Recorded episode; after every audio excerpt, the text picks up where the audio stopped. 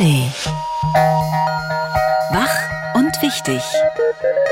Der schöne Morgen mit Kerstin Hermes und Julia Menger. Guten Morgen. Guten Morgen und Achtung, wir schicken tatsächlich heute die letzte Ausgabe unseres Podcasts Wach und Wichtig raus in die Welt. Aber keine Sorge, Sie können den schönen Morgen trotzdem quer und nachhören. Sie müssen nicht live dabei sein, können Sie natürlich auch. Alle Interviews gibt's wie gehabt in unserer Radio 1 App und auf radio1.de zum Nachhören. Und wenn Sie es noch nicht kennen, in der App können Sie zurückspulen und den schönen Morgen zeitversetzt hören und überall dahin springen, wo Sie gerne uns hören, welche Gespräche Sie hören wollen. So, jetzt kümmern wir uns um alles heute an diesem Freitag, was wichtig ist und wird. Hier ist die Radio 1 Tagesvorschau.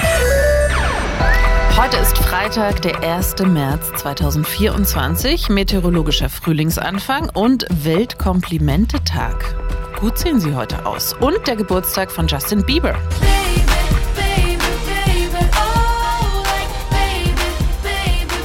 Der Sänger wird 30 Jahre alt. Wir später, feiern das später noch ausgiebig mit einem schönen Quiz hier im schönen Morgen.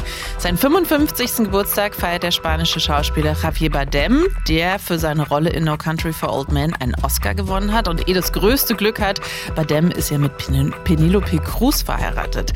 Sein neuer Film Dune 2 läuft gerade neu in den Kinos und Roger Daltrey wird heute 80. Das ist seine Stimme. Der Sänger von The Who ist es, Roger Daltrey, ganz genau. Dessen Markenzeichen das Schwingen, Werfen und Fangen seines Mikrofons passend zum Takt ist. Daran kommen Sie nicht vorbei. Alexei Nawalny wird heute in Moskau beerdigt. Die Beisetzung des im Straflager ums Leben gekommenen russischen Oppositionellen ist kompliziert. Nawalnys Unterstützer wurden von den russischen Behörden immer wieder behindert bei der Suche nach einem Ort für die Trauerfeier und auch einem Leichenwagen. Die Trauerfeier im Südosten Moskaus beginnt um 12 Uhr unserer Zeit, zwei Stunden danach dann die Beisetzung auf einem nahegelegenen Friedhof. Auch der deutsche Botschafter in Russland, Alexander Graf Lambsdorff, will teilnehmen fast direkt vor ihrer Haustür. Alle in Brandenburg streikenden Verkehrsbetriebe, unter anderem aus Cottbus, der Uckermark und Oder Spree, demonstrieren heute zusammen in Potsdam. Unter dem Motto Wir fahren zusammen geht es um bessere Bedingungen für die Öffis und die, die dort arbeiten. Unterstützung bekommen die Streikenden von den Umweltaktivisten von Fridays for Future ab 12 Uhr auf dem Alten Markt in Potsdam. Und nicht nur da, sondern auch deutschlandweit. In vielen Städten gibt es heute genau diese Demos. Öffis zusammen mit Fridays for Future. In Berlin startet die Demo schon 10 Uhr am Invalidenpark. Was fehlt? Fachkräfte. Immer noch. Deswegen tritt heute die zweite Stufe des Fachkräfteeinwanderungsgesetzes in Kraft. Das verspricht weniger Bürokratie und kürzere Verfahren, zum Beispiel bei der Anerkennung von Berufsabschlüssen. Darüber hinaus will die Bundesregierung mit dem Gesetz auch das Studium in Deutschland attraktiver machen, indem das nebenbei dazuverdienen erleichtert wird. In den Läden. Plattenfreitag. In den analogen und digitalen Plattenläden stehen ab heute die neuen Alben von Everything Everything, Yard Act, Faye Webster, den Kaiser Chiefs, Nils Fram und Ben Frost. Außerdem erscheint heute die Kollaboration von Liam Gallagher und John Squire. Der Ex-Oasis und der Ex-Stone Roses Gitarrist haben, wie Gallagher sagt, wohl die beste Platte seit Revolver von den Beatles gemacht.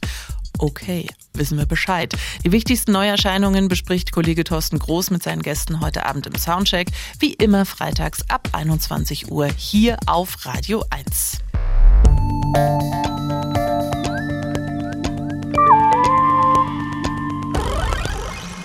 Alexei Nawalny soll seine letzte Ruhe finden. Nicht irgendwo still und heimlich im Verborgenen, sondern mit einer möglichst großen öffentlichen Zeremonie in Moskau. Heute um 12 Uhr unserer Zeit beginnt der Trauergottesdienst und die Anhänger des Kreml-Kritikers haben die russische Bevölkerung dazu aufgefordert, sich von ihm zu verabschieden. Auch wenn jeder, der öffentlich um Nawalny in Russland trauert, Gefahr läuft, festgenommen zu werden.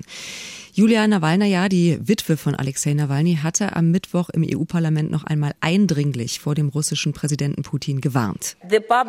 Seine öffentliche Ermordung hat allen noch einmal gezeigt, dass Putin zu allem fähig ist und dass man mit ihm nicht verhandeln kann. Sie haben es hier nicht mit einem Politiker zu tun, sondern mit einem blutrünstigen Monster. Putin ist der Anführer einer organisierten kriminellen Bande. Über die Beisetzung heute sprechen wir jetzt mit unserem Korrespondenten in Moskau, mit Björn Blaschke. Guten Morgen. Guten Morgen. Auch bei dieser Planung der Beisetzung jetzt gab es viele Schikanen durch die Behörden, heißt es. Womit wurden Nawalnys Anhänger da konfrontiert? Naja, erstmal war es relativ schwer, eine Kirche offensichtlich zu finden, in der ein Trauergottesdienst stattfinden kann. Zuletzt, gestern Abend hat es geheißen, dass es schwierig sei, überhaupt ein Bestattungsunternehmen zu finden, das den toten Körper des russischen Oppositionellen vom Leichenschauhaus, wo er sich jetzt noch befinden müsste eigentlich, abzutransportieren in Richtung Kirche und dann zum Friedhof. Es hat geheißen, dass äh, Drohungen ausgesprochen worden seien gegen Bestattungsunternehmer.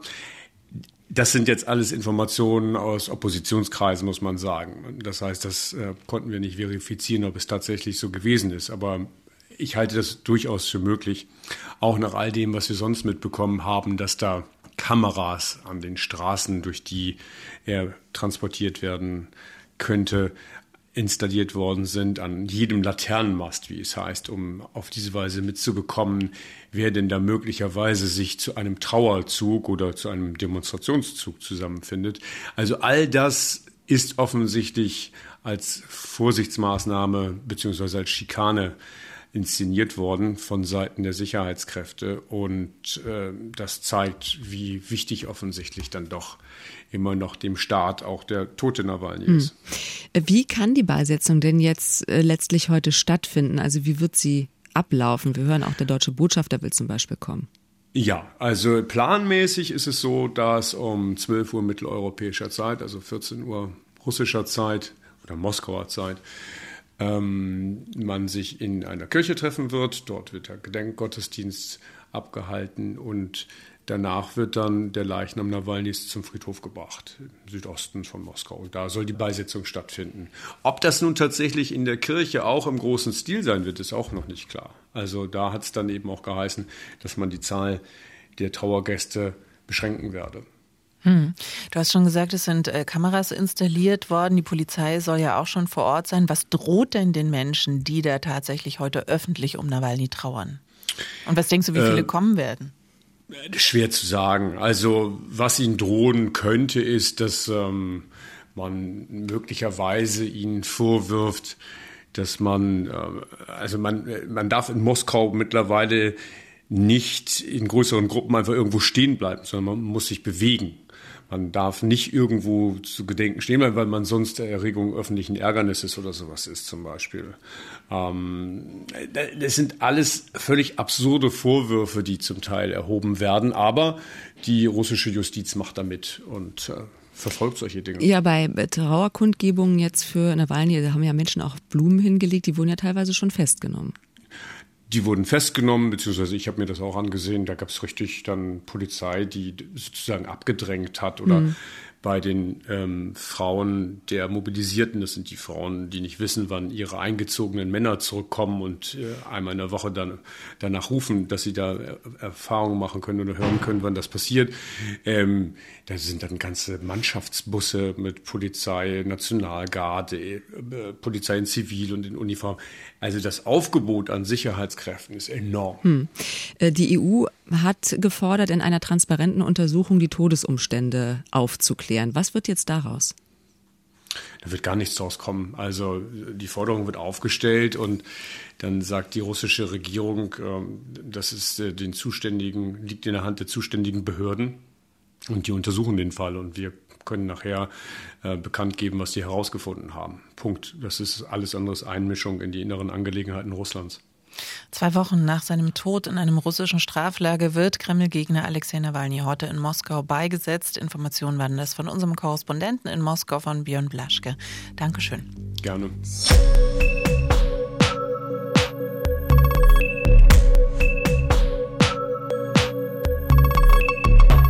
Putin warnt. Bei seiner Rede an die Nation hat der russische Präsident dem Westen geraten, lieber keine Truppen in die Ukraine zu schicken.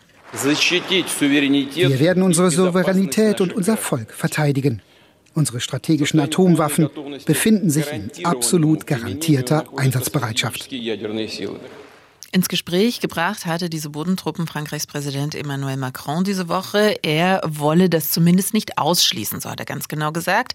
Bundeskanzler Olaf Scholz bleibt allerdings bei seinem Nein zu einer militärischen Involvierung Deutschlands. Es ist ganz klar, dass es keine deutschen Soldaten auf ukrainischem Grund geben wird. Und dafür stehe ich auch, dass das so ist.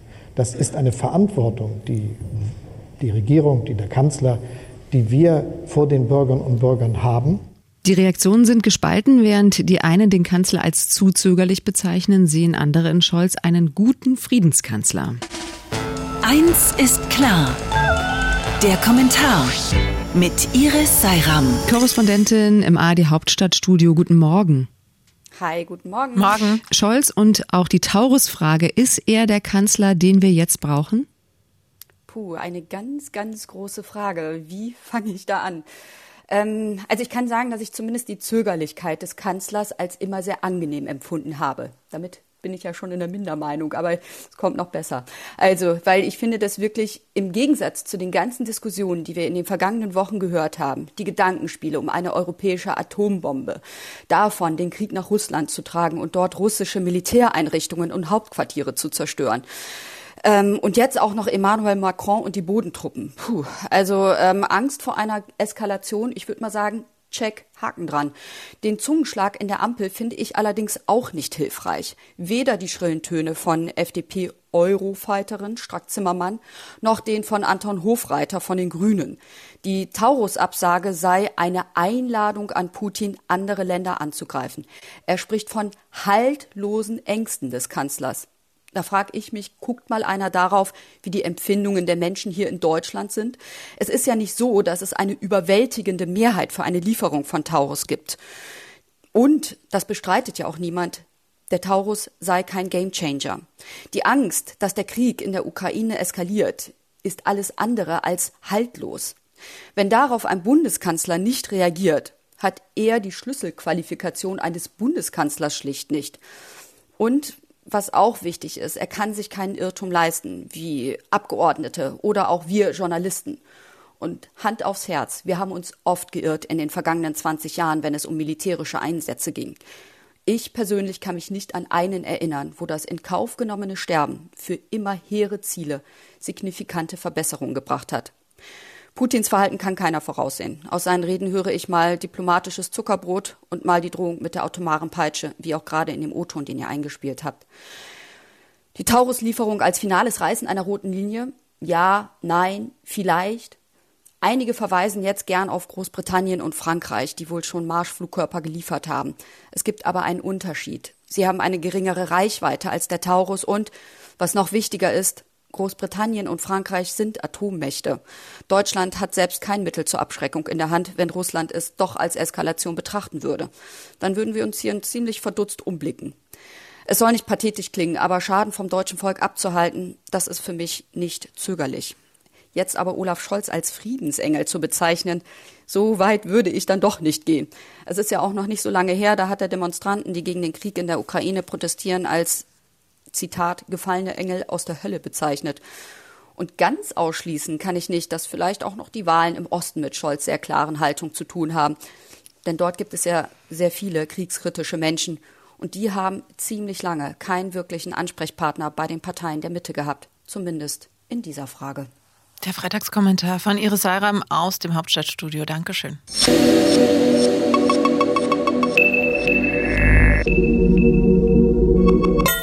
Da haben sich manche vielleicht zu früh gefreut. Heute vor einer Woche, letzte Woche Freitag, als Gesundheitsminister Karl Lauterbach im Bundestag verkündet hat. Wir beschließen heute ein sehr wichtiges Gesetz, mit dem wir unsere Cannabis-Kontrollpolitik grundsätzlich verändern. Zum 1. April soll es eigentlich in Kraft treten, aber die Bundesländer stellen sich quer. Und das liegt vor allem am sogenannten rückwirkenden Straferlass.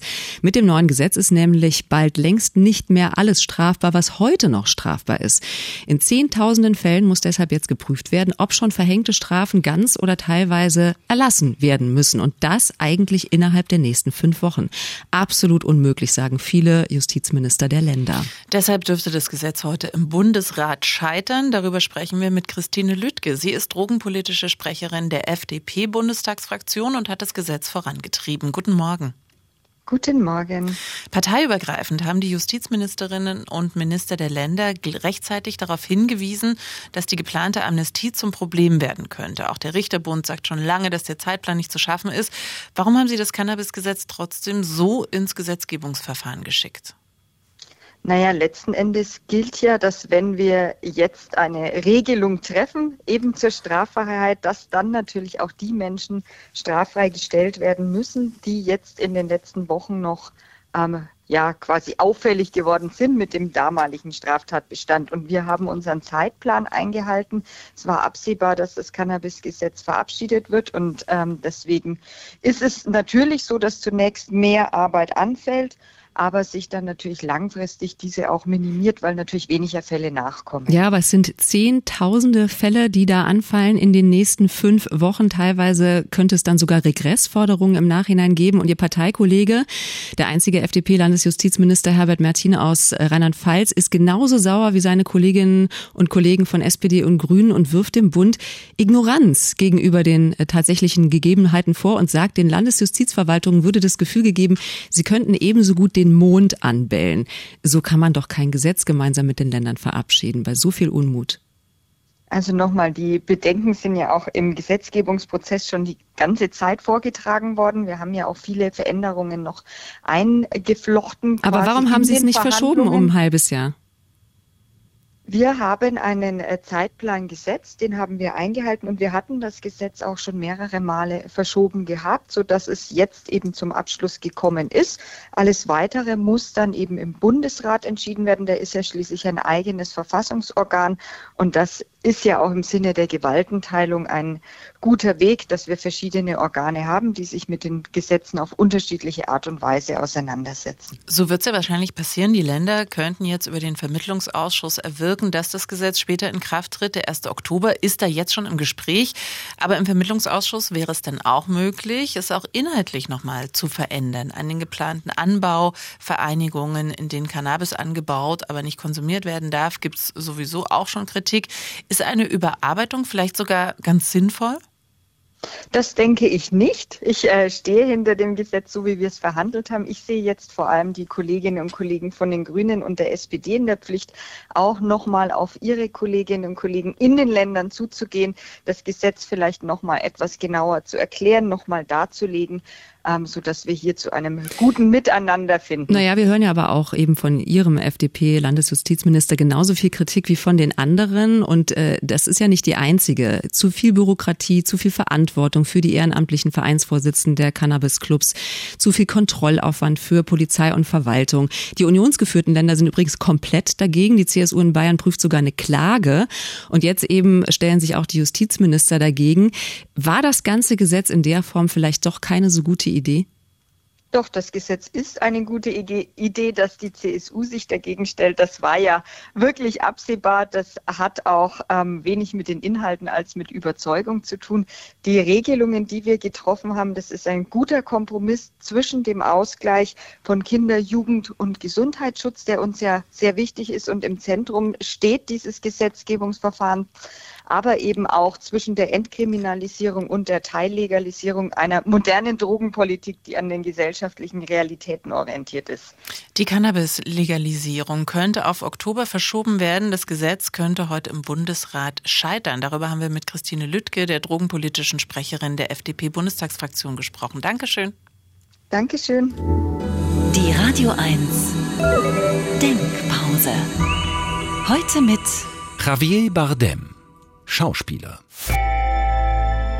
Ich respektiere den Glauben der Menschen, aber ich respektiere nicht, dass sie diesen Glauben missbrauchen, um Angst und Kontrolle zu erzeugen. Ende der Denkpause. Der großartige Javier Bardem, Oscar-Preisträger, wird heute 55. Und wir hören uns im Radio oder auf radio1.de oder in der Radio 1 App. Machen Sie es gut. Tschüss. Wach und wichtig. Der schöne Morgen. Montag bis Freitag immer ab 9. Mehr Radio 1 auf radio1.de und in der Radio 1 App.